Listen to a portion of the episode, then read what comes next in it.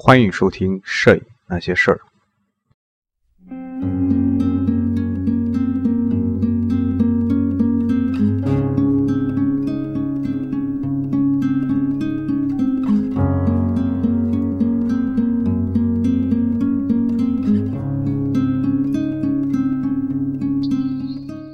各位影友，大家好！这一期我们继续一起来分享世界摄影史第四章。纪实摄影题材和事件：一八三九至一八九零。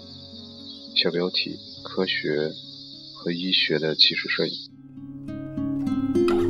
片段中有些散落。在十九世纪后半叶，纪实摄影在科学研究领域也得到了广泛的应用。十九世纪四十年代，约翰·本雅明·丹瑟。首次使用达盖尔式摄影法拍摄了首张微缩照片。他使用显微镜、显微镜镜头拍摄，将一张二十英寸的照片缩小到了八分之一英寸。其他的早期尝试包括使用卡罗式摄影法和达盖尔式摄影法拍摄骨骼、牙齿、蝴蝶翅膀和豆荚的微缩照片。这些都是使都是显微镜头相机出现之前微距纪实摄影的先驱。然而，达盖尔式摄影法操作起来太笨拙，那么卡罗式摄影法画质呢不够清晰，都不能满足科学纪实摄影的需求。巴黎的一家医院的临床主治医生叫做阿尔弗雷德·多恩，他是在。还是在1845年出本了一版一本使用达盖尔式摄影法拍摄的细微呃缩微作品。摄影师呢是让伯纳德伯纳德啊福克。随着玻璃底板底板的出现，显微镜镜头和快门的进一步完善，拍摄和再现过去肉眼看不见或者勉强看见的事物成为可能。约翰威廉。德雷伯教授出版了一本名为《人体生理学》的教科书，为这个领域做出了重要的贡献。他的肖像实验在本书第二章已经讨论过了。《人体生理学》一书呢，是一八五六年出版，根据照片制作木板雕刻，然后印刷。当时，《哈伯斯新月刊》这是本杂志，他这样评价这本书。这是首次大规模借助照片来出版科学题材的书。根据艾利森·葛先姆，那么这个人呢是首批研究相机在医学领域的运用历史的人之一。根据他的研究呢，《人体生理学》出版之后不久，德国的生理学家约瑟夫·格拉克出版了第一本基于显微摄影的教科书。一八六一年，一本有关人体神经神经系统的摄影图集在德国慕尼黑出版。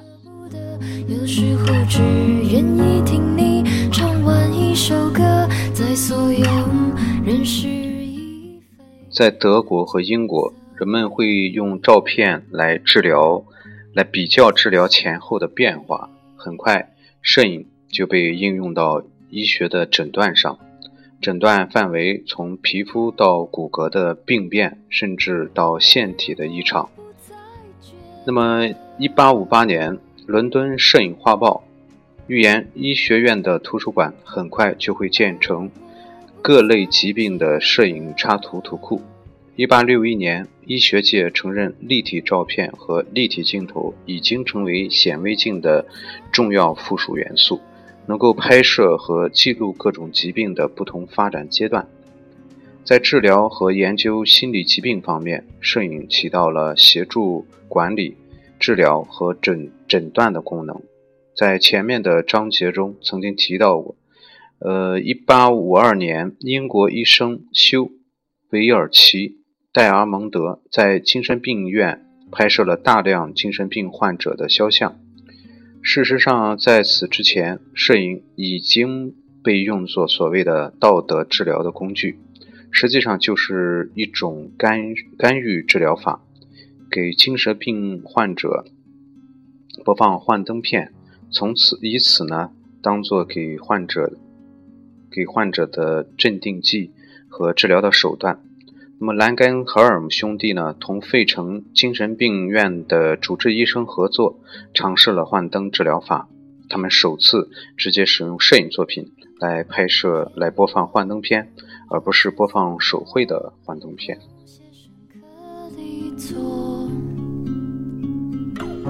还不懂这一秒钟怎么举动，怎么好好的和谁牵手，那寂寞有些许不同。我挑着留下没说。小标题。战争和冲突纪实摄影，在火棉胶湿板工艺出现之前，使用相机记录战争的场面是不现实的。达盖尔式摄影法曝光时间较长，操作呢比较笨拙，很显然不适合进行战争报道。但是，仍然有摄影师使用达盖尔式摄影法拍摄了一些军人的肖像，虽然。贝亚尔使用卡罗式摄影法拍摄了1848年法国大革命期间铺设在巴黎大街上的路障。图198页，图198。英国呢随军随军的外科医生约翰麦考夫麦考什啊，也采用了卡罗式摄影法拍摄了19世纪中期英国和印度。英国和缅甸之间的战争的片段，但是卡罗卡罗法的操作流程既慢又繁琐，摄影师想使用卡罗法在战场上拍摄，还是一件一件困难的事情。使用火棉胶湿板拍摄的摄影师则证实了在战场上使用它拍摄是可行的。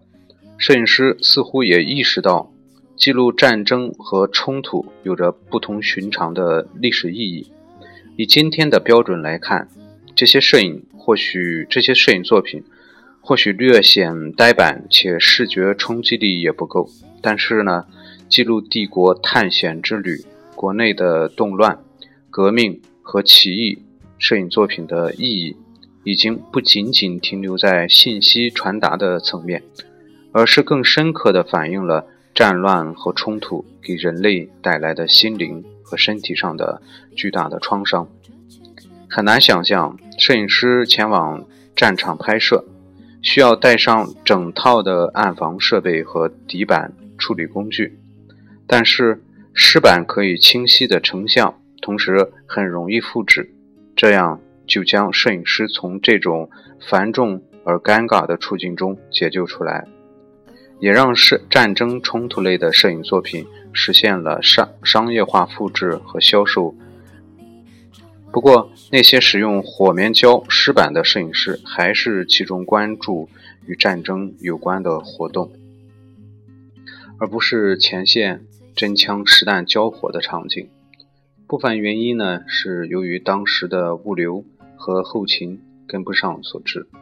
另一方面呢，是因为当时要求纪实摄影作品的画面非常清晰，这对于在战场上使用火棉胶湿板拍摄的摄影师来说，几乎是不可能实现的。古斯塔夫·勒格雷主要呢是拍摄休战状状态下士兵在营地生活的状态，他镜头下的军旅生活传递出一种宗教。宗教般的祥和喜庆的气氛，这也是拿破仑三世认为他旗下驻扎在查龙营地的士兵所应该有的状态。图一百九十九，在政治因素的驱动下，摄影呢很快就渗入到战争纪实中来。但具有讽刺意味的是，首批完整保存的关于战争的系列的照片。是委托拍摄留下来的，因为英国当局试图通过摄影作品作为证据来反驳伦敦《泰晤士报》的记者威廉·拉塞尔他所撰写的文字报道。他的文字报道细致描述了克里米亚战争期间英国领导人的无能。这批照片出自英国摄影师罗杰·芬顿之手。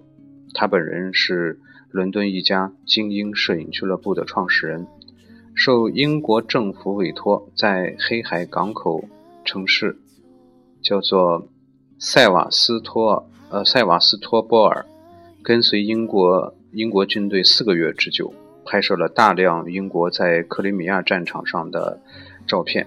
他得到了曼彻斯特一家出版社和阿尔伯特王子的资金的资助，带了两名摄影助理，携带五台相机、七百块玻璃底板，乘一架马拉厢式的货车，于1855年3月抵达了巴拉克拉瓦的巴拉克拉瓦港。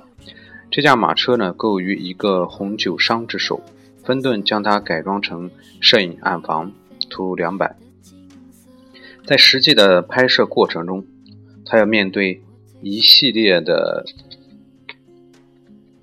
一系列的困难啊，包括酷热难耐、玻璃底板经常被灰尘和虫子损虫子损毁，士兵们会经常围着他要求为自己拍摄等等。芬顿抱怨这次旅行收效甚微，但他最后还是成功的带着三百六十张完整的照片回到了英国。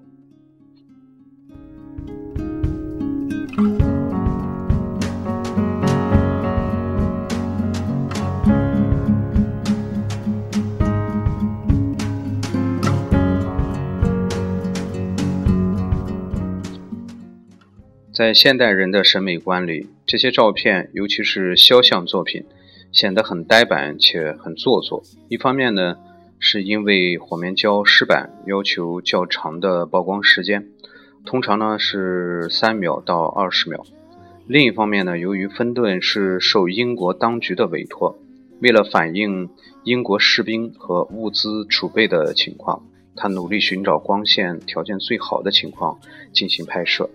作品激战之后的第二十八陆军中校哈拉维尔，图二百零一。除拍摄对象身边的环境看起来还像是在战场，整个画面完全没有了战争的状态，更像是一幅乡村的田园作品，并且呢传递出阶级差别的信息。芬顿的很多肖像作品同这幅作品类似。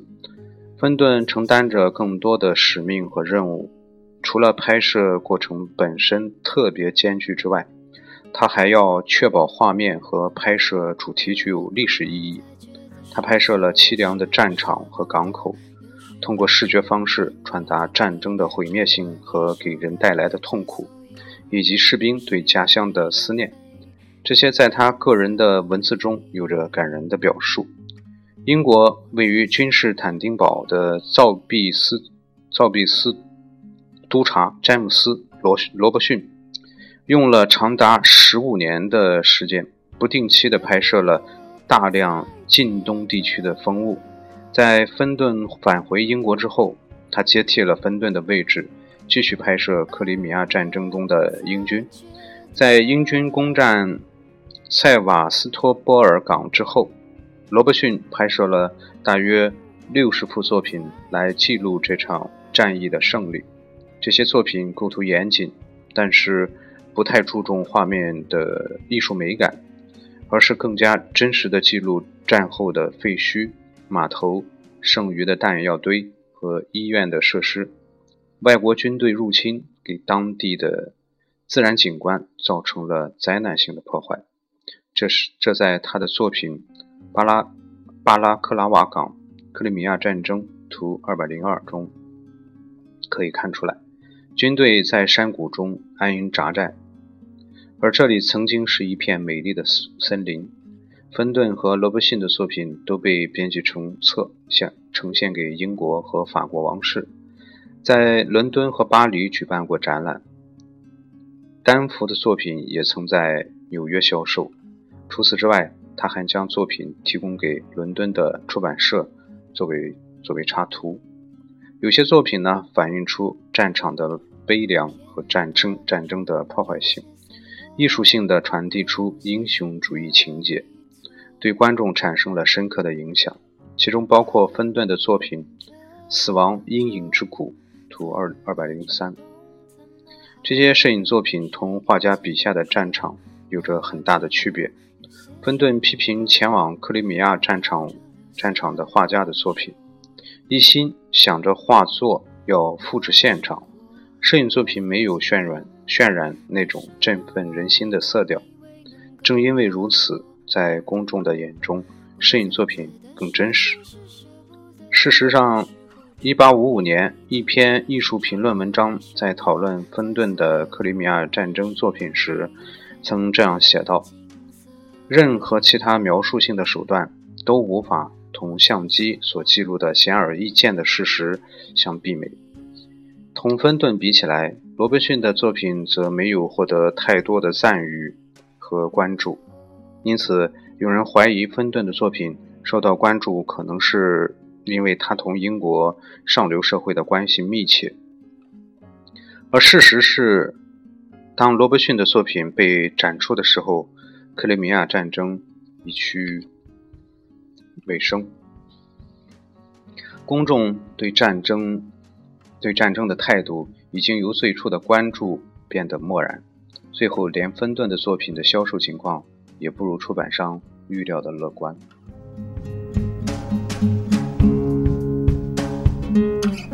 片段中有些散落十九世纪后半叶，欧洲的境内没有发生过大规模的战争，但是在世界各地，包括欧洲大陆、非洲、远东地区和拉拉丁美洲，各种起义、兵变和殖民探险之旅一直在持续着。从克里米亚战场回到君士坦丁堡之后，罗伯逊和从前的搭档费利斯。比托前往东方，拍摄了1857年的印度民族大起义。这场战争起源于印度士兵起义，反对英军失败，进而反对英国在印度的统治。除了对建筑物、社会风土人情和风光感兴趣外，费费利斯·比托还对破坏性的场面着迷。1860年，第二次鸦片战争爆发。他在中国天津拍摄了大沽口炮台被摧毁后的场景，图二百零四。此后，他拍摄了清政府军队和日本在下关海峡的殊死战斗。十九世纪八十年代，他前往苏丹，记录了苏丹军和英军之间的战争。他的作品构图和印刷都非常仔细。他所拍摄的战场。啊，战后场景在一定程度上透露出冷静、残忍的情绪。有人称他的作品漠然而超脱。这些作品在当时一定激起，当时一定激起了强烈的反响。这可能是如今视觉疲劳的我们所无法想象的。其他一些拍摄战争题材的摄影师、摄影师的作品，也会给人一种漠然的见证者的感觉。但是同芬顿和费利斯·比托比起来，约翰·伯克的作品则是则要逊色逊色很多。19世纪70年代，他在印度和阿富汗从事拍摄工作。此外，哈罗德中士于1868年至1870年间在阿比西在阿比西尼亚，这个是埃塞俄比亚的一个旧时的称法。那么，在这个地方呢，为英国皇家工程工程兵部队啊拍摄了大量的照片。1855年至1870年间，战争和冲突题材的摄影作品普遍被认为是真实的。这些作品就好像一面镜子，再现着战争的痛苦。但是在1871年巴黎公社革命爆发之后，拍摄具有政治争议的事件产生的一些问题，开始为人们所关注。在巴黎公社革命初期的两个半月里，公社取得了短暂的胜利，处于优势的地位。但是在革命失败之后，摄影师所拍摄的巴黎公社领导人的照片，被反动派用作寻找和指认他们的工具。很多人因此被审判，甚至是处死。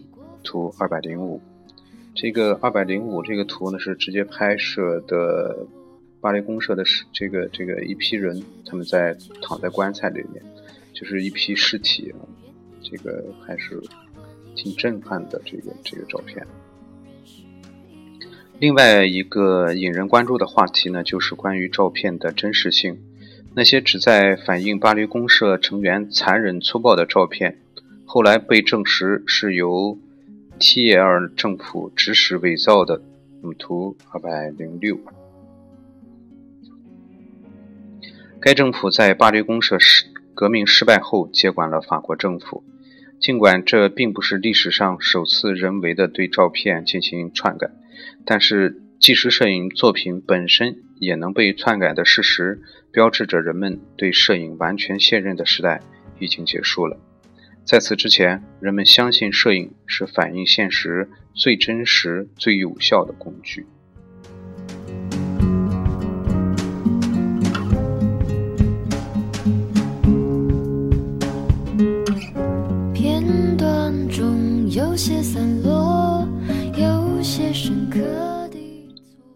美国内战技术摄影。美国内战是首场被摄影全面记录的战争。从1861年北方盟军在布尔朗战役，也被称作是奔牛战役啊。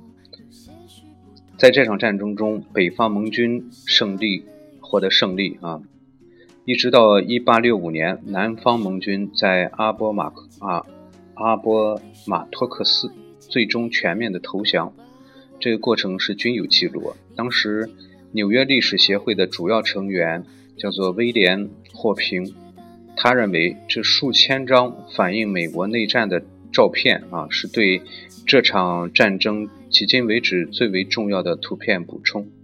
但是霍平呢指出，由于无法拍摄到战场上的动作瞬间，大多数作品拍摄的都是。战争遇难者或者是濒临死亡的人，摄影师也拍摄了大量战战时后方的活动。在今天看来，这些战场前线的照片和清晰的细节显得缺乏活力。这很大程度上是受制于火棉胶湿板工艺的一个技术缺陷。除此之外呢，人们当时的意识形态也对摄影创作产生了重要的影响。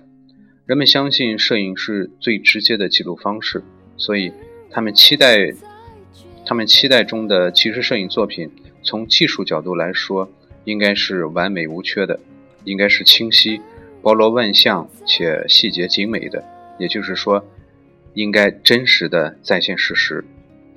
有一点是毫无争议的，关于美国内战广泛而精彩的报道，在很大程度上受到马修。布雷迪极具远见性的信念的启发，那就是相机在纪实领域所起到的作用，就如同历史学家。尽管现在人们意识到，只有一小部分属一小部分属他名字的照片是他自己拍摄的，当时大多数人都相信战乱冲突会很快结束。马修·布雷迪声称，遵从内心的精神，他放弃了自己盈利颇丰的肖像摄影工作室，投入到了内战纪实摄影中。由于跟北方有影响力的政治家关系密切，马修·布雷迪在1861年7月拍摄第一次布尔朗战役时，有幸配备了一架四轮马车作为临时摄影暗房。此后呢，他就把自己当做一个二十二十人的团队的制作人，同时也是摄影组织者、内容提供者和出版者。这二十个人里有他以前的工作室的雇员加德纳和蒂莫呃蒂莫西奥沙利文，他们使用十六英寸乘二十英寸、八英寸乘十英寸的相机和立体相机。拍摄了桥梁、补给线图二百零七、露营、军队的营地、疲于战争的人、厌倦战争的人、伤员和死者。除了战事最前线的情形之外，可以说他们拍摄了一切有关战争的题材。因为当时拍摄还是需要较长的曝光时间，所以很难拍摄到战场上的清晰画面。这些作品最终以图书的形式出版，即为战争事件。同时，布雷迪和安东尼公司也将这些照片销售给大众，但是这些照片都只属布雷迪的名字，这激怒了加德纳。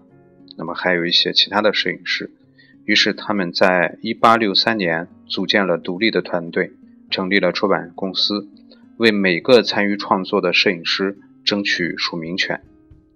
尽管大部分拍摄美国的美国南北战争的摄影师当时都是跟随北方盟军拍摄，但是达盖尔达盖尔技达盖尔技师乔治库克。却在南方的盟军中，盟军拍摄。图二百零八，他曾于一八五一年管理过布雷迪的摄影工作室。很多学者致力于将布雷迪团队创作的摄影作品区分开来，以辨别每幅作品所对应的摄影师。在这个过程中，人们对这些作品的了解和对摄影师个人的欣赏都随之增加。但是，这批数量庞大的作品约有七八千幅，它们的影响和作用已经和出自谁之手无关了。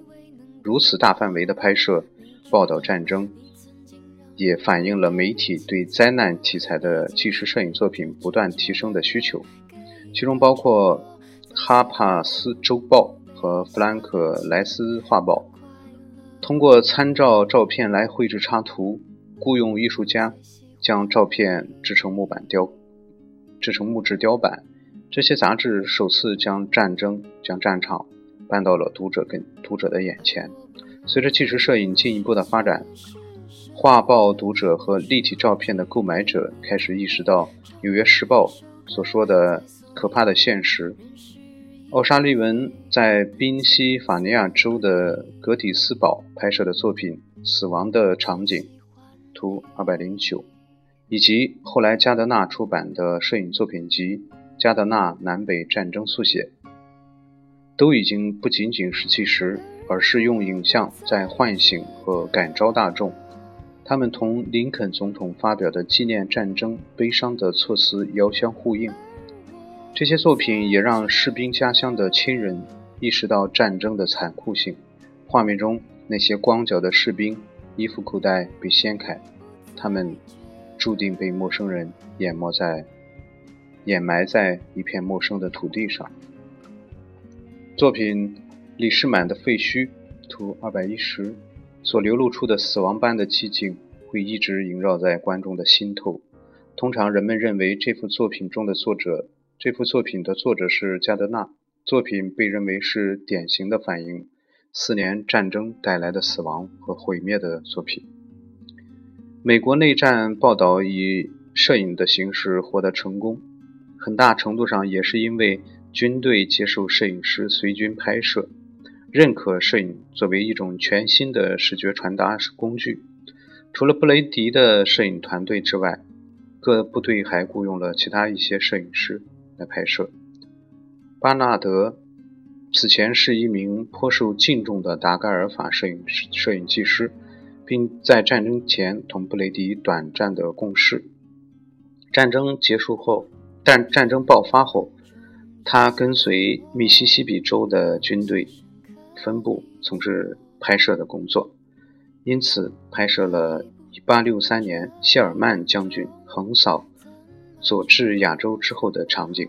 三年之后，他挑选了部分作品，出版了一本题为《图说谢尔曼战役》。这本这样一本巴书，《哈珀斯周报》的一名读者曾经这样评价巴纳德的作品：作品有着超群的细致的执行力和处理手法，忠于事实。这些呢，都体现了巴纳德对一种摄影风格的热衷。他偏好在画面中保留大量的天空为背景，认为这样可以增加画、增加照片的真实感。其中一幅作品就采用这种拍摄手法拍摄的，图二幺幺，画面展现了表现了谢尔曼将军率领的北方盟盟军打败南方军队，并占领了亚特兰大之后，南方叛军废弃的工厂。这幅作品具有标志性的意义，在很大程度上反映出了美国人民在这场旷日持久的战争中身心俱疲的状态。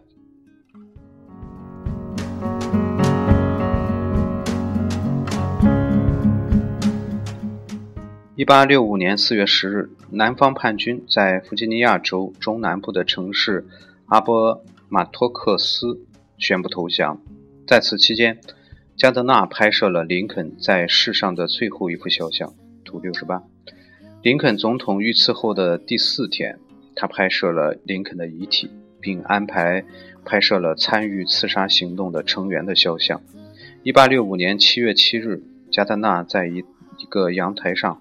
架设了相机，俯瞰阿森纳监狱的院子，在他所处的位置和角度拍摄了谋杀谋杀犯被实施绞刑的过程。这是有关重大社会政治事件的最早的图片报道之一。这组有着巨大影响的纪实摄影作品，呈现了一个阴郁且令人震撼的故事。火面胶湿板工艺的时代。摄影师在拍摄战争题材的时候，还是主要关注客观性和拍摄工艺。通过对拍摄题材、位置和曝光的仔细选择，他们试图用最真实的再现，试图最真实的再现战争的地点、具体的事件和战争的策略。在他们的心目中，拍摄初衷是捕捉全国人民感兴趣的内容和事件。而特写、模糊和失真处理这些当代摄影师在拍摄战争冲突题材时常用的手法和风格，在当时则被认为是有违真实的做法。无论是摄影师还是大众，都期望看到画面清晰的作品。但是在保持客观性的前提下，有些摄影师还是尝试突破一些局限，来表达更加戏剧化的视觉效果。其中，最常见的一种做法，就是在构图时运用拍摄对象的剪影。作品李世满的废墟图二幺零和加德纳的作品约翰 ·F· 哈特兰夫斯啊哈特兰福特宣读死刑判决书图二三五，都是采用了剪影的拍摄手法，将画面中的重点对象突出，也让整个作品产生了一种。时空上的永恒感。好了，我们这一期节目呢，就到这里，下期节目再见。